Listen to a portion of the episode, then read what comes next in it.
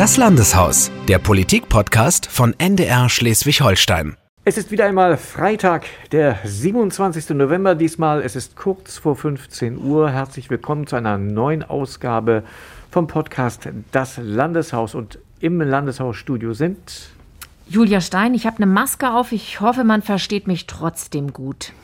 Anna Grusnick, ebenfalls mit Maske, muss ja sein zurzeit. Und Stefan Böhnke, ebenfalls mit FFP2-Maske. Du brauchst keine, Julia, du hast dich heute testen lassen. Ja, ich habe mich testen lassen, deshalb äh, trage ich eine NDR-Maske. Und ähm, wie war das? Das ist schon etwas unangenehm, ähm, dieses Testen lassen. Aber ähm, ich habe es jetzt gemacht, nachdem wir ja darum gebeten worden sind. Ähm, und auch vor allem, weil ich mich unten immer, äh, wenn ich mit der Kamera drehe, äh, mit den Kollegen im Plenarsaal aufhalte. Und heute war es auch sehr eng bei den Kameras, muss man sagen. Ähm, durch die Regierungserklärung war großer Andrang. Viele Kameras, viele Übertragungen und dann ist es auch ganz gut, äh, weil man wirklich die Abstände nicht einhalten kann. Man weiß ein bisschen, woran man ist und wenn man sich nicht testen lässt, kriegt man ja auch eine FFP2-Maske damit der Schutz dann möglichst hoch ist. Ja, und Aber wir vom Hörfunk, wir arbeiten drei Stockwerke höher und sind nicht die ganze Zeit im Plenarsaal. Insofern besteht für uns keine Verpflichtung und Notwendigkeit, unbedingt uns testen zu lassen. Das ist der Unterschied. Aber Corona ist halt auch weiterhin das Thema, was die Landespolitik und diese Woche bestimmt hat.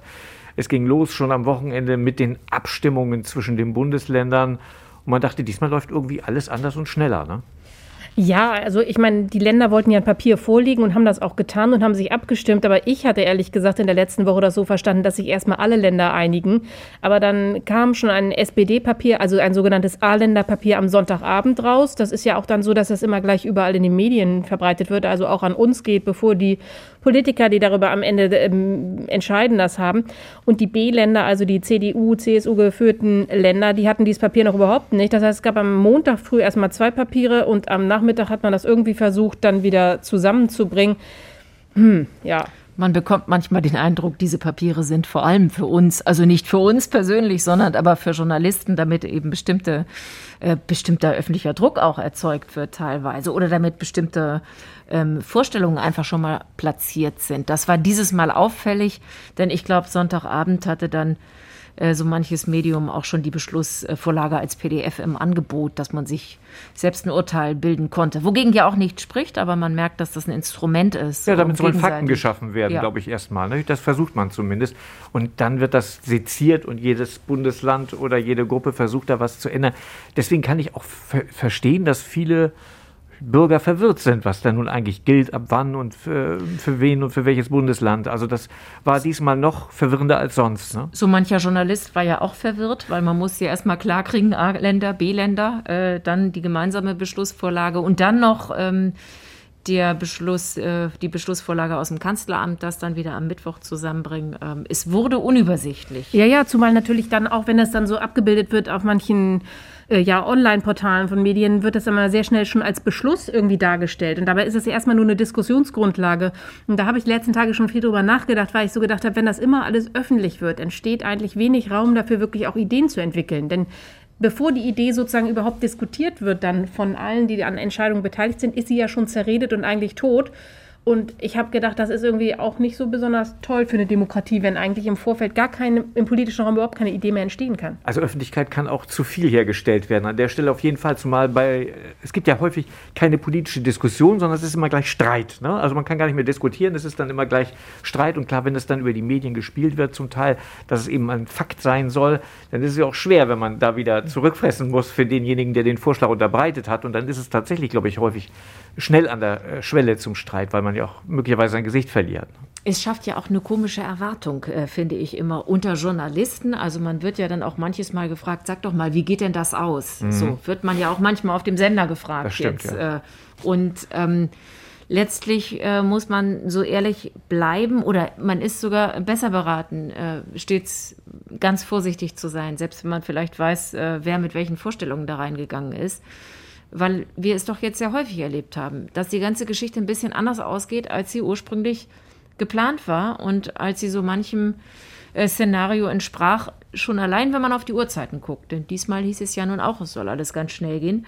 Und es ist so gut vorbereitet über all diese Vorlagen. Ganz genau, ja. Aber vielleicht haben all diese Vorlagen auch dazu beigetragen, dass am Ende dann doch nochmal ziemlich, ziemlich lange gedauert hat. Weil ich bin das zum Beispiel auch gefragt worden, wie geht das Ganze aus? Ähm, weil Dani Günther ja angekündigt hatte, es wird auf jeden Fall diesmal regionale Lösungen auch geben. Man kann nicht überall die gleichen Maßstäbe ansetzen bei den äh, Corona-Maßnahmen. Vielmehr die Maßstäbe schon, aber die Zahlen sind einfach andere hier in Schleswig-Holstein. Wir haben äh, deutlich geringere Infektionszahlen als beispielsweise Bayern oder Berlin. Und da war klar, es soll auch regionale Maßnahmen geben. Und dann bin ich dann gefragt worden, wird er sich damit durchsetzen? Denn er wollte ja ursprünglich auch mal Hotels und Gaststätten auflassen. Beim letzten Mal, das hat er nicht geschafft. Diesmal hat er sich ja durchgesetzt. Es gibt diese regionalen Maßnahmen hier ja. in Schleswig-Holstein. Genau. Aber man weiß es eben nicht vorher. Ne? Nee, man müsste sich ja sonst äh, gleichzeitig in Herrn Söder, Frau Merkel und ich weiß nicht wen hineinversetzen oder am Konferenztisch dabei sitzen. Den mhm. Eindruck bekommt man ja auch immer wieder, dass so mancher dabei sitzt. also ich finde, man kann immer nur so ein bisschen einordnen, wenn wir gefragt werden bei so Gesprächen dann auch auf dem Sender, da sage ich oft jetzt einfach Stand jetzt. Und ja. damit kann man immer nicht viel falsch machen, weil auch die Halbwertszeit wirklich von manchen Beschlüssen ja doch sehr kurz ist. Also selbst wenn man sich auch etwas verständigt hat, dann dauert es dann doch ewig lang so wie ja letztlich dann wirklich auch diese Ministerpräsidentenrunde mit Merkel am Mittwoch. Das war ja wirklich extrem lang. Dabei war Dani Günther sich am Dienstag sicher, diesmal wird es wirklich schneller zu Ende sein. Gegen 17 Uhr sollte es die Pressekonferenz geben. Vielleicht eher, hieß es. Vielleicht eher sogar. Vielleicht eher als 17 Uhr. Oder ein bisschen später. Es ja. war so. 21.45 Da saßen und standen wir dann da und es waren doch aber viele da, äh, gemessen daran, dass der Redaktionsschluss der Zeitung auch schon durch war. Und dann gab es ja eigentlich auch inhaltlich ähm, aus meiner Sicht wirklich noch äh, eine Überraschung, in welcher Klarheit äh, Schleswig-Holstein seinen eigenen Weg geht. Denn während der Sitzung hatte, hatte ich nicht immer das Gefühl, dass es äh, tatsächlich so kommt. Ja, und dass, dass dann wirklich dieses äh, regionale Maßnahmen und einheitliche Maßstäbe, was ja die ganze Zeit gefordert worden war, dass sich das dann wirklich durchgesetzt hat. Da war ich auch überrascht und dass das dann eben auch gleich in Schleswig-Holstein dann wirklich auch bedeutet, man geht bei Kontaktbeschränkungen einen anderen Weg als 15 andere Bundesländer. Man macht Tierparks wieder auf, die Zoos wieder auf und so weiter. Also das ist aber auch eine interessante Diskussion, die dann wieder geführt wird. Haben wir nun schärfere Maßnahmen in Schleswig-Holstein oder haben wir lockerere Maßnahmen? Das ist, glaube ich, etwas, was wir ständig neu erklären mussten. Selbst innerhalb des Funkhauses mussten wir das immer wieder erklären. Ja, sowohl als auch, kann man antworten. Machst du nichts falsch. Auf jeden Fall äh, haben wir einfachere Maßnahmen, weil es ändert sich nichts. Wir haben eine Regel, die gilt erstmal. Insofern muss man sich nicht ständig umstellen. Zehn Leute, zwei Hausstände draußen, zehn Leute und Maximal. eine nicht genannte Zahl von Hausständen dann zu Hause. Ja. Maximal zehn. Maximal zehn. Ich fürchte, viele verstehen das nicht mehr so richtig, ähm, obwohl zumindest in Schleswig-Holstein da die Klarheit da ist, dass man jetzt nicht noch diese Veränderungen hat. Äh, aber ich glaube, es ist tatsächlich schwer zu verstehen für ganz viele. Man ich glaube auch, die Verwirrung ist nach wie vor groß, aber dadurch wird, denke ich, auch die Vorsicht weiterhin anhalten. Wir Schleswig-Holsteiner scheinen ja da äh, besonders diszipliniert zu sein, sonst hätten wir ja nicht die geringsten Infektionszahlen in Deutschland. Sind wir heute ja auch gelobt worden ne? Äh, vom Ministerpräsidenten. Schleswig-Holstein haben Lob abbekommen. Es gab eine Sondersitzung des Landtages und äh, der Ministerpräsident hat ja nicht ohne Stolz die Zahlen am Anfang gleich vorgelesen. Das stimmt. Ich finde, zur Wahrheit gehört immer, das hat der Professor Rupp äh, gestern äh, aus Lübeck nochmal gesagt im Schleswig-Holstein-Magazin. Ähm, dass das ein, ein, eine Rand, äh, ein Randgebiet ist, so wie Schleswig-Holstein liegt. Äh, ähm, und das ist dann natürlich auch ein Unterschied zu anderen Ländern, äh, auch wenn man bestimmt viel sagen kann, dass die in einigen Punkten nicht so konsequent waren. Ne? Hier weht auch mehr Wind und Social Distancing ist uns Norddeutschen ja auch nicht so ganz fremd von der Natur aus. Ne? Liegt vielleicht auch daran. Aber ja. ich habe auch gemerkt, es gibt sehr, sehr unterschiedliche Meinungen auch zu dem Corona-Weg. Ich habe ja gestern einen Kommentar für unser Programm gemacht. Und interessant war dann einfach auch zu merken, ich finde den, habe da kommentiert, dass ich den Sonderweg Schleswig-Holsteins richtig finde, auch diesen Aspekt wirklich regionale Maßnahmen zu ergreifen. Das sehen viele Menschen auch anders, muss man dann sagen. Das merkt man dann, wenn man einen Kommentar macht. Der wird dann auch eifrig kommentiert, sowohl bei Facebook als auch auf unserer Internetseite. Und das finde ich dann auch nochmal sehr spannend, so eine Meinungsvielfalt wahrzunehmen. Ein bisschen bedrückend manchmal auch, wie man beleidigt wird, aber grundsätzlich doch auch sehr interessant, auch dann nochmal ähm, so ein gemischtes Feedback zu bekommen auf eine eigene Meinung. Das fand ich auch nochmal ganz spannend. Da merkt man, dass dieser Corona-Weg grundsätzlich eben doch auch sehr unterschiedliche Reaktionen hervorruft. Dann hatten wir heute eine Sondersitzung des Landtages. Die lief unspektakulär. Ich fand es bemerkenswert, ehrlich gesagt. Es war in der Tat unspektakulär. Da waren sich ja Regierung und auch SSW und SPD sehr einig. Ich habe heute einen sehr nachdenklichen Ralf Stegner äh, wahrgenommen von der SPD. Den kennt man ja sonst eher ein bisschen laut, ein bisschen forsch. Der hatte heute sehr klar über Einsamkeit nochmal gesprochen, fast philosophiert. Mir ist manchmal so einzeln auf der Welt. So hat es Erich Kästner in dunkler Zeit einmal formuliert. Ob die AWO-Seniorengruppe, der Spielenachmittag, der Klönschnack beim Kaffee, der Gesundheitssport, der Spaziergang mit Kindern oder Enkeln, wenn all das monatelang fehlt, zerbricht auch vieles an Lebensglück. Die höchste Vollkommenheit der Seele ist ihre Fähigkeit zur Freude, heißt es. Wir wissen doch selbst, die wir gar nicht im Heim leben, wie wir das gemeinsame Essen mit Freunden und manche Gewohnheit vermissen. Ja, fand ich schon, schon eindringlich. Aber grundsätzlich fand ich, war diese, wir haben ja schon einige Corona-Debatten erlebt, äh, war diese geprägt von Zuversicht. Also jeder sieht so ein bisschen das Licht am Ende des Tunnels, der Impfstoff, der näher rückt und äh, kurz vor der Zulassung steht. Und ich fand, das zog sich durch. Also die Maßnahmen, die wir jetzt, wir müssen noch mal die Zähne zusammenbeißen, aber es ist endlich irgendwie Hoffnung am anderen Ende, was ja vor einigen Wochen, Monaten noch nicht absehbar war. Julia, du nix auch. Ja, die Hoffnung stirbt zuletzt. Ne? Also ich glaube, einige sind äh, menschlich so ermüdet, jetzt nicht nur Abgeordnete, sondern jeder ist menschlich so ermüdet äh, von dieser Corona-Zeit.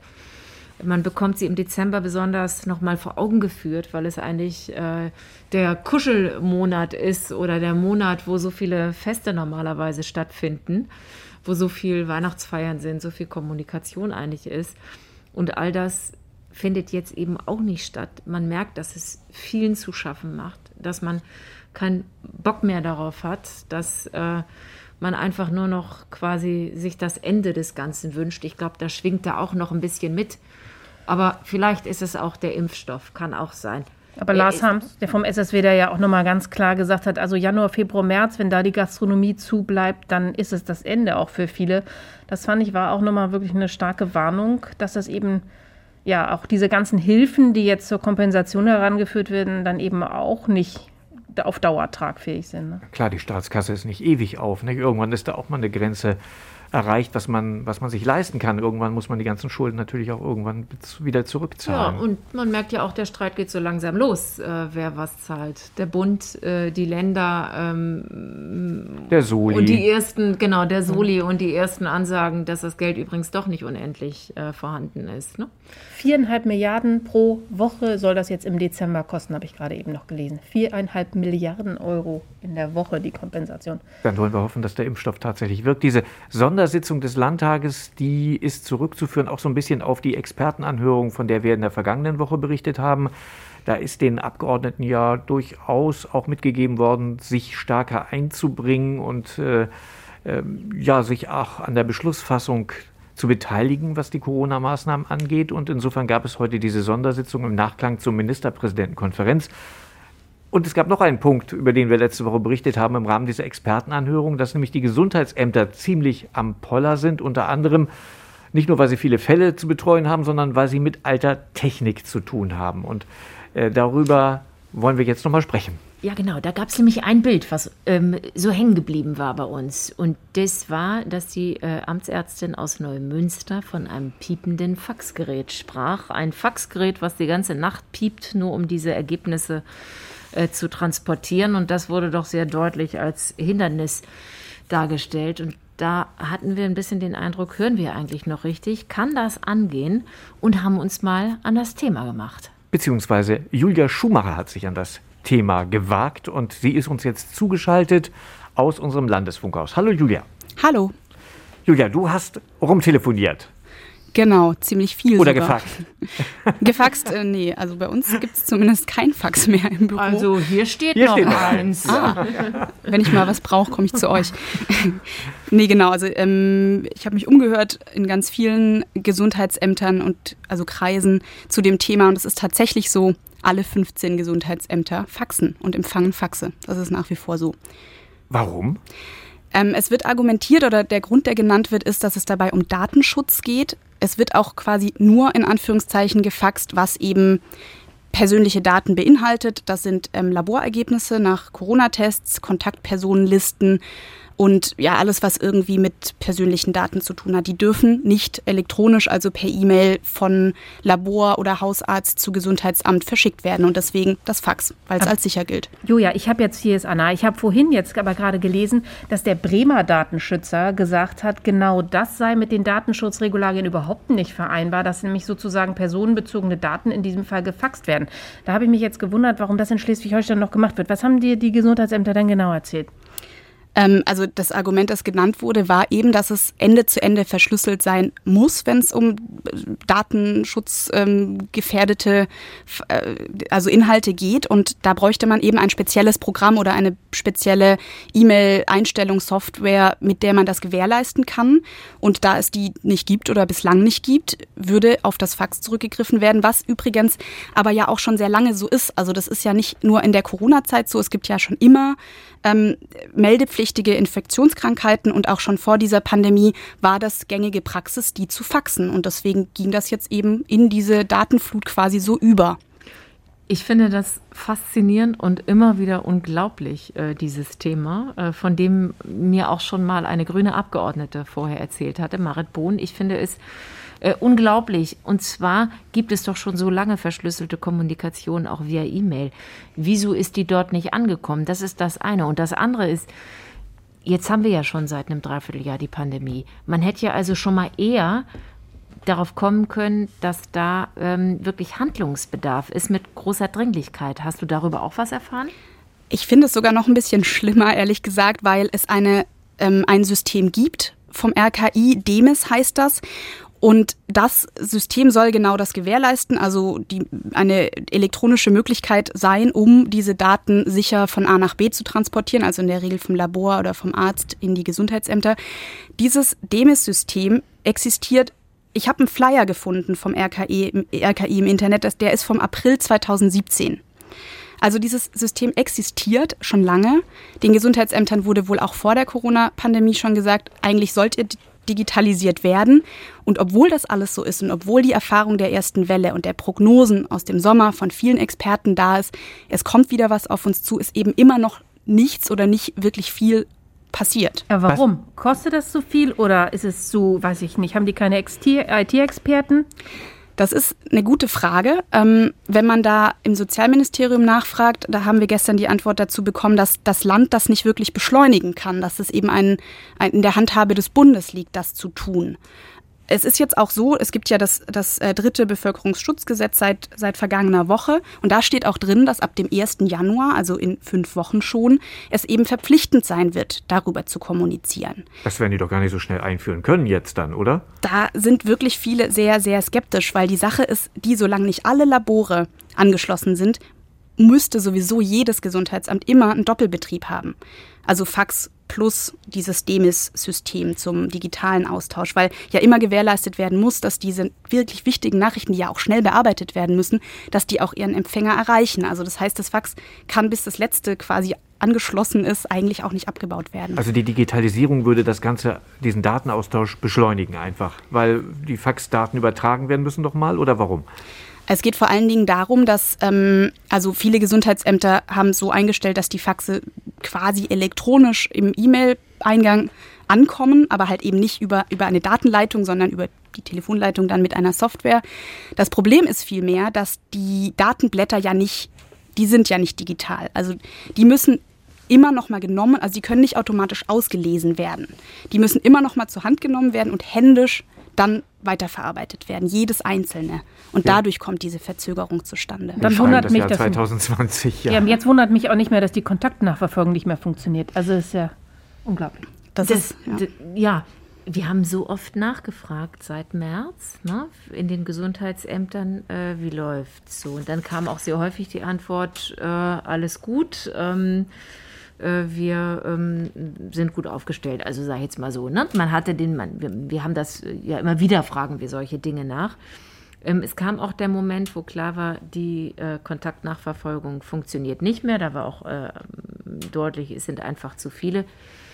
Was mich ein bisschen gewundert hat bei diesem Thema ist, dass wir nicht viel eher darauf gestoßen sind. Denn wenn wir seit März Pandemie haben, und mehrfach auch mit Gesundheitsämtern in Kontakt sind, dann hätte man eigentlich auch schon eher darauf stoßen können, dass da irgendwie alles äh, mit der Schreibmaschine geschrieben wird. Ist jetzt übertrieben, weiß ich, stimmt nicht, stimmt nicht, nehme ich zurück. Nee, das sehe ich Faxe geschickt werden an einer Stelle, ähm, wo es an einer anderen Stelle, wo, wo es eigentlich schneller gehen könnte. Ne? Ich, ich glaube, dass die Gesundheitsämter teilweise das selber gar nicht so alarmierend finden. Das war zumindest mein Eindruck. Ich habe von, also von einigen die Antwort bekommen, das ist bei uns ein gängiges und eingespieltes, gewohntes Verfahren. Das ist stabil und deswegen ja, sehen wir das gar nicht. Ich habe auch eine Antwort bekommen für uns, wir sehen da gar nicht so eine enorme Verzögerung im Betriebsablauf dadurch.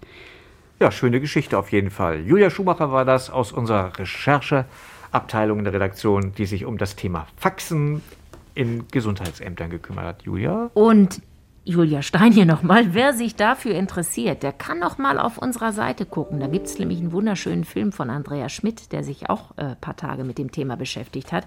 Da kann man das noch mal sehen, wie eine Mitarbeiterin des Gesundheitsamts bestimmt na, anderthalb Minuten neben dem Fax steht und darauf wartet, äh, dass da so eine Empfangsbestätigung kommt. Das nennt man Entschleunigung. Danke, Julia. Ja, jetzt müssen wir noch über den Keller sprechen, finde ich. Also ja, Entschleunigung müssen, passt da, finde ich. Passt, ne? Ja. Also, wieso ja. gehst du auch in den Keller, wenn du entschleunigen musst? Nee, da gehe ich nur hin, wenn ich meine Wäsche hochhole. Aber wir haben ja vorhin am Rande des Landtages zusammengestanden mit dem Fraktionsvorsitzenden der FDP, mit Christopher Vogt. Und der hat uns erzählt, Julia, jetzt bist du dran. Dass er stundenlang im Keller gewartet hat, am Mittwoch, äh, nur äh, um dann mit äh, Daniel Günther nach der Ministerpräsidentenkonferenz äh, zu sprechen und den neuen Stand zu erfahren. Ja, und dann haben wir uns gefragt, wieso Was eigentlich macht im Keller? Keller? Genau. Was macht er im Keller? Da ist sein Arbeitszimmer. Das ist sein Arbeitszimmer und da wird er nicht gestört vom Rest der Familie. Doch, er hat gesagt, dass er zuweilen gestört wird. Aber um weniger gestört zu werden, ist er im Keller. Und vor der Pandemie, so hat er erzählt, wurde es insgesamt eine Stunde genutzt und jetzt sind es täglich ein paar Stunden. Es gibt auch schönere Plätze als den Keller. Ja, also zu Risiken und Nebenwirkungen der Corona-Pandemie gehört also auch der Kellerkoller des Fraktionsvorsitzenden der FDP, Christopher Vogt. Und vielleicht sollten wir einfach mal eine Fotoserie nochmal äh, machen. Ist ja auch für online interessant, wer wie wo seinen Arbeitsbereich hat, weil ich glaube, einige sitzen in der Küche, andere sitzen im Wohnzimmer. Und die wenigsten haben vielleicht einfach so das Arbeitszimmer. Ähm, Wäre auch nochmal interessant. Homeoffice klingt immer so gut, ne? Das Aber letztlich ist es echt bei allen Improvisationen irgendwie. Ja. Ja, wenn Sie Fragen haben, wie wir arbeiten, wo wir sitzen und wie wir im Homeoffice arbeiten, dann können Sie uns die gerne stellen. Wir haben eine E-Mail-Adresse und freuen uns immer über die zahlreichen Zuschriften, die uns darüber erreichen. Podcast das Landeshaus.ndr.de. Julia, ich gucke dich nochmal an, war richtig, ne? Das war absolut richtig. Ähm, ich gehe auch ganz offen damit um, dass wir bislang keine E-Mail erhalten haben. Also wer sich traut, wir beantworten natürlich wie gewohnt alles persönlich und würden uns einfach mal freuen, wir haben auch eine Faxnummer. Ich habe die Nummer allerdings jetzt gerade nicht so parat. Das lassen wir mal lieber. Ich glaube, das hat keiner mehr zu Hause. Mhm. Wir freuen uns auf jeden Fall über Ihre E-Mail und wünschen jetzt ein schönes Wochenende. Schönen ersten Advent. Tschüss. Bis dann. Tschüss. Das Landeshaus, der Politik-Podcast von NDR Schleswig-Holstein.